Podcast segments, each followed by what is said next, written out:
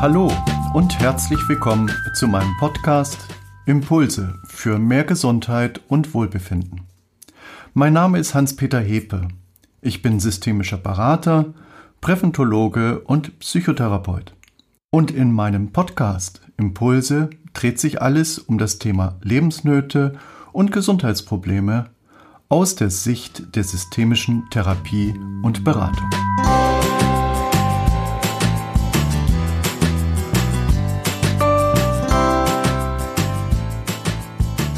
Mein heutiger Podcast, der Schaltkreis der Angst, richtet sich an all diejenigen, für die Angst einen krankmachenden Aspekt hat. Wie der Begriff Angststörung bereits verdeutlicht, ist Angst zu einem übermächtigen Lebensinhalt geworden. Die systemische Beratung ist darauf fokussiert, wie körperliche Erregung unser Denken und Handeln bestimmt und damit nichts Geringeres als unsere Wirklichkeit erzeugt und aufrecht hält. Wer seinen krankmachenden Schaltkreis der Angst erkannt und verstanden hat, muss nichts mehr in seinem Leben fürchten. Das Wort Angst leitet sich vom lateinischen Wort Angustia ab, das Enge bedeutet. Und damit sind wir schon im Zentrum des krankmachenden Schaltkreises. Es ist in erster Linie eine körperliche Erregung, die uns in unvorstellbaren 0,13 Sekunden berührt. In dieser Zehntelsekunde haben wir noch nicht einen einzigen Gedanken formuliert. Die erste Zehntelsekunde ist eine körperliche Erregung, die jetzt unser Gehirn versucht zu deuten. 0,57 Sekunden später. Mehr als die vierfache Zeit später. Würden wir aus den ersten 0,13 Sekunden eine Zeitlupe von einer Stunde machen, dann passiert danach vier Stunden lang nichts, bis sich unser Gehirn mit einem Gedanken meldet, der auch dann noch falsch sein könnte. Die körperliche Erregung ist zunächst einmal in der Struktur unserer Biologie, in der Biochemie unseres Körpers angelegt nicht im Gehirn. Ob jetzt die körperlich empfundene Erregung die Bedeutung von Angst bekommt, variiert nach dem sozialen Umfeld, in der der Betroffene seine Beziehung zu sich selbst und anderen gestaltet und bedeutungsvoll darüber nachdenkt. Ich hoffe, dieser einzelne Punkt wurde sehr deutlich, ich arbeite den nochmal raus.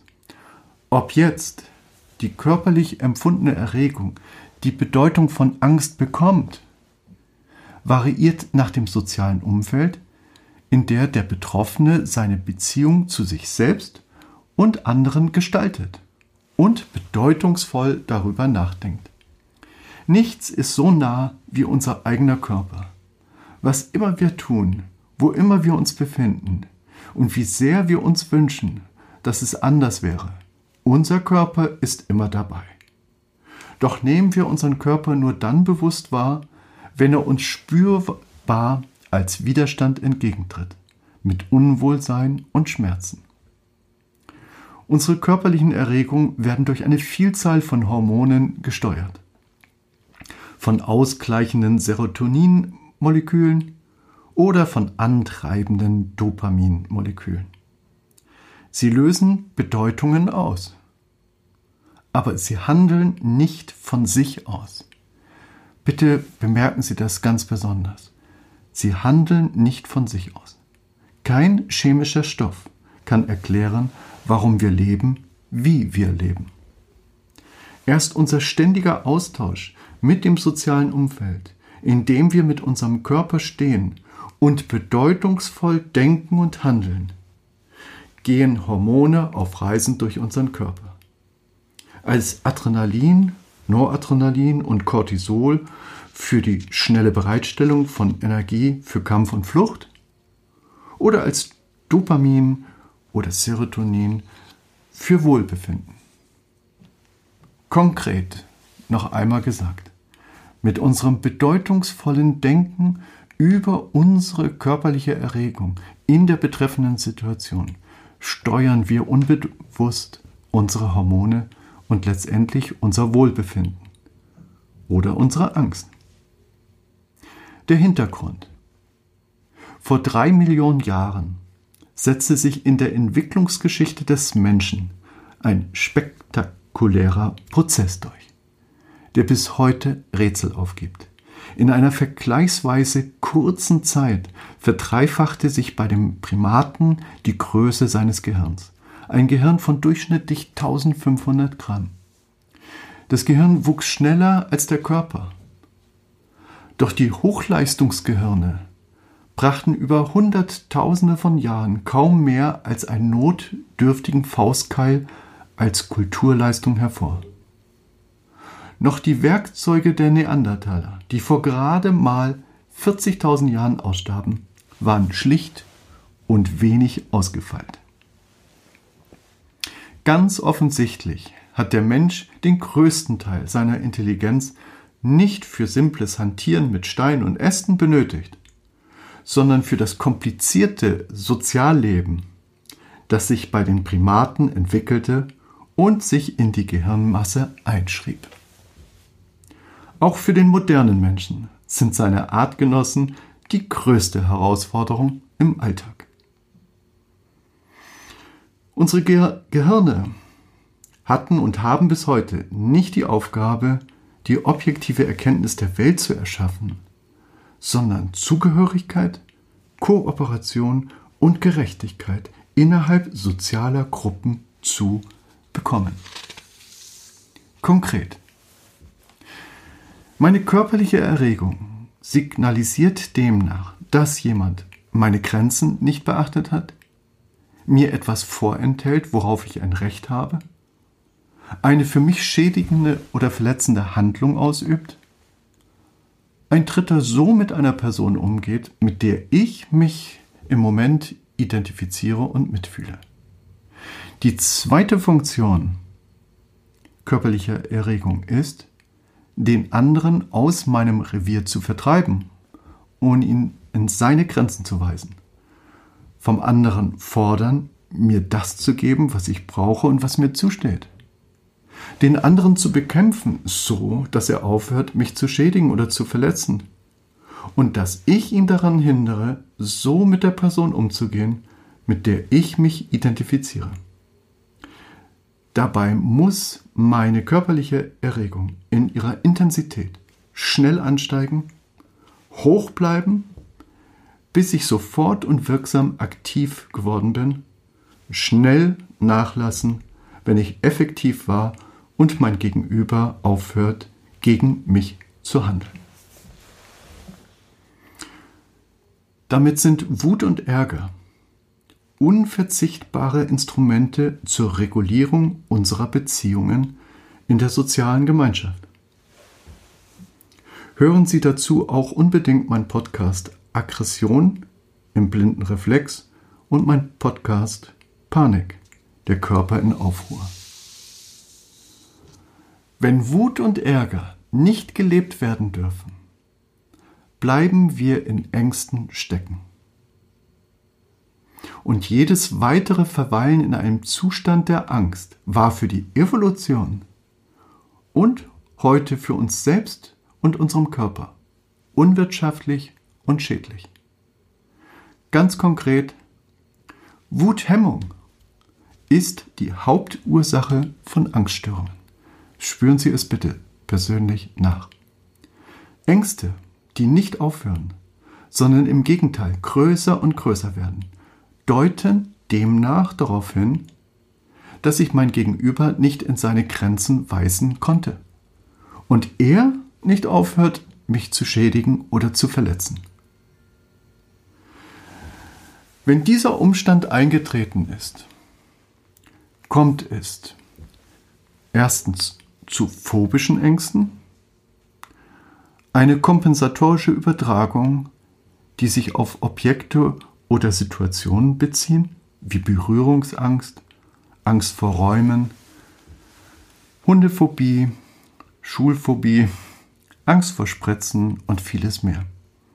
Konkret, man hat als Beispiel Schulphobie nicht wirklich Angst vor der Schule, sondern vielmehr vor der drohenden Arbeitslosigkeit des Vaters als Beispiel, worüber in der Familie aber geschwiegen wird, sich nichts mehr leisten zu können und die Freunde eventuell zu verlieren, die gerade in der Pubertät die wichtigsten Begleiter gegenüber den zukünftigen Herausforderungen in der Gesellschaft sind. Das ist eine kompensatorische Übertragung. Oder zweitens, es kommt zu einer sozialen Angst. Die Angst, sich in der Gruppe, in der Clique zu blamieren oder für dumm und schwach gehalten zu werden. Oder drittens, ein ständiges Gefühl von Besorgtheit und Anspannung gegenüber alltäglichen Ereignissen nimmt uns gefangen. Dann sind wir Geisel einer generalisierten Angststörung. Unsere Sorgen, unser Grübeln ist deutlich stärker ausgeprägt als bei einem Durchschnittsmenschen. Und wir können unsere Sorgen kaum oder gar nicht mehr kontrollieren. Aber wie kommt es nun zur Wuthemmung, der Auslöser für Ängste? Die wichtigste Weichenstellung in der Regulation unserer Emotionen findet in den ersten drei Jahren nach unserer Geburt statt. Stellen Sie sich bitte einmal vor, die biologische Geburt, da ist das Gehirn und das autonome Nervensystem unreif. Erst die folgenden drei Jahre ist die sogenannte psychische Geburt. Die wichtigste Weichenstellung in der Regulation unserer Emotionen findet in den ersten drei Jahren nach unserer Geburt statt also zu einem Zeitpunkt, in dem das Kind in seinem Entwicklungsstand noch egozentrisch ist. Das Erlernen einer gut funktionierenden Emotionsregulation bleibt Kindern vorbehalten, deren Eltern um den großen Wert aller Emotionen wissen, also auch um den Wert von Wut und Ärger. Nicht nur Freude, Neugier oder Traurigkeit oder kleine Ängste. Eltern, die wohlwollend dem Kind helfen, Wut und Ärger so zu handhaben, dass es zu einem ausgewogenen Ergebnis im Abgleich eigener und fremder Interessen kommt. Schützen ihre Kinder vor Ängsten, die sie einmal bestimmen werden. Ein ganz großer Erziehungsfehler ist dabei, dem Kind zu früh Empathie und Zurückhaltung was sollen die anderen von uns denken, abzuverlangen. In seinem frühkindlichen Körper, der in dieser Zeit mehr Tier als gesellschaftliche Moral ist, ist für einem Kleinkind, für ein Säugling Rücksicht auf andere kein Gewinn, sondern ein ungerechter Verzicht, den die Eltern nach ihren Vorstellungen erzwungen haben. Was hindert nun das Kind, sich Wut und Ärger als Instrument der Selbstweltinteraktion eigen, zu eigen zu machen? Eltern, die selbst so viel Angst haben, dass sie keinen Zugang zu Wut und Ärger haben? Eltern, die sich selbst so extrem an inneren und äußeren Geboten und Verboten orientieren, dass sie Wut und Ärger permanent unterdrücken? Eltern, die Ärger und Wut ungebremst herauslassen und die Kinder extrem einschüchtern. Eltern, die ihren Kindern gegenüber Gewalt in traumatischem Ausmaß anwenden. Konkret. Eltern, die Gefühlsäußerung ihrer Kinder bewerten und entwerten und das Recht auf Gefühle der Wut absprechen, fördern psychische Störungen bei ihren Kindern besonders Angststörungen. Ein Kleinkind, das noch sehr einfache, eingeschränkte Steuerung seiner Emotionen hat, benutzt Ängste als Unterdrückung von Wut und Ärger. Später benutzen wir Ängste, um unsere Wut und Ärger in Schach zu halten. Zwei Beispiele aus meiner systemischen Beratung. Ein zwölfjähriges Mädchen bekam schreckliche Albträume. Bevor es zur Medikamenteneinnahme und Klinikaufenthalt kam, konnte ich mit meiner systemischen Beratung ihre Sorgen um ihre suizidgefährdete Mutter und ihre Wut auf sich selbst, nichts tun zu können, sichtbar machen. Und damit waren die Albträume und ihre Angst erlöst. Oder ein 14-jähriger Schüler, wegen Schulangst bereits, bereits schon einmal sechs Wochen in einer Klinik.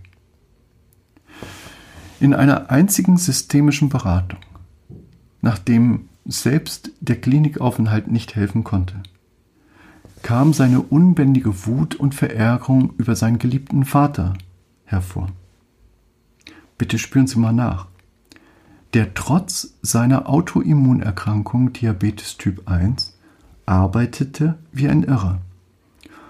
Und jeder mit einer schweren Zucker, mit einem schweren Zuckermangel, mit Konzentrations-, Sprach- und Sehstörung, Schwindel, Krämpfen und sogar zur totalen Bewusstlosigkeit rechnen musste. Und der Vater sich nicht mehr selbst helfen kann. Und die Notfallspritze im Kühlschrank. Und er kann vielleicht seinen Vater nicht mehr vor dem Tod retten. Und, und, und. Haben Sie die Ängste und Sorgen dieses Jungen gespürt, wahrgenommen? In, in dem Augenblick, wie die kompensatorische Übertragung vom Sohn auf die Schule erkannt wurde, war die Schulangst in einer einzigen Sitzung gebändigt. Jetzt war es offensichtlich. Er brauchte die Schulangst, um seine Wut und seine Sorge um den Vater und seines zerstörenden Handeln in Schach zu halten. Wut kann nicht einfach verschwinden. Sie bleibt entweder wie ein aufgeladener Akku oder noch besser gesagt wie Zündpulver eingebunkert. Und das eingebunkerte Zündpulver verschieben wir auf vielerlei Ängste, phobische Ängste, soziale Ängste und eine generalisierte Angststörung. Noch einmal auf den Punkt gebracht. Wenn wir in unserer Kindheit die Chance gehabt hätten, mit Hilfe von Ärger und Wut ein wehrhaftes Verhalten aufzubauen, dann müssten wir heute nicht zum Symptom Angst als Notbremse greifen. Ein wesentliches Therapieziel sollte der Umgang mit Ärger und Wut sein. Wer seine körperlichen Erregungen als frühkindliche Aggressionen versteht und nicht länger unter Kontrolle halten muss, kann nicht mehr getriggert werden und verliert seine symptomatischen Ängste. Selbst ein freierer Umgang mit frühkindlichen Aggressionen nach vielen Jahren wandelt die körperliche Erregung und ihre symptomatische Ängste, die immer auch Energie sind, in liebende Zuwendung zu sich selbst und zu anderen wichtigen Bindungspersonen. So bekommt der Satz, es ist nie zu spät, eine schöne Kindheit gehabt zu haben, eine besondere Bedeutung und wir können einen akzeptablen Schlusspunkt setzen. Gehen Sie jetzt in eine systemische Beratung nach dem Motto, wo Angst ist, muss Wut und Sorge um mich und andere geklärt werden. Und setzen Sie endlich einen akzeptablen Schlusspunkt unter Ihre Ängste. Oft reichen bei sogenannten schweren oder chronifizierten Ängsten kleine Impulse aus, um emotionale Muster zu lösen, die die Störung aufrechterhalten haben im Telefoncoaching oder im klassischen Face-to-Face-Gespräch.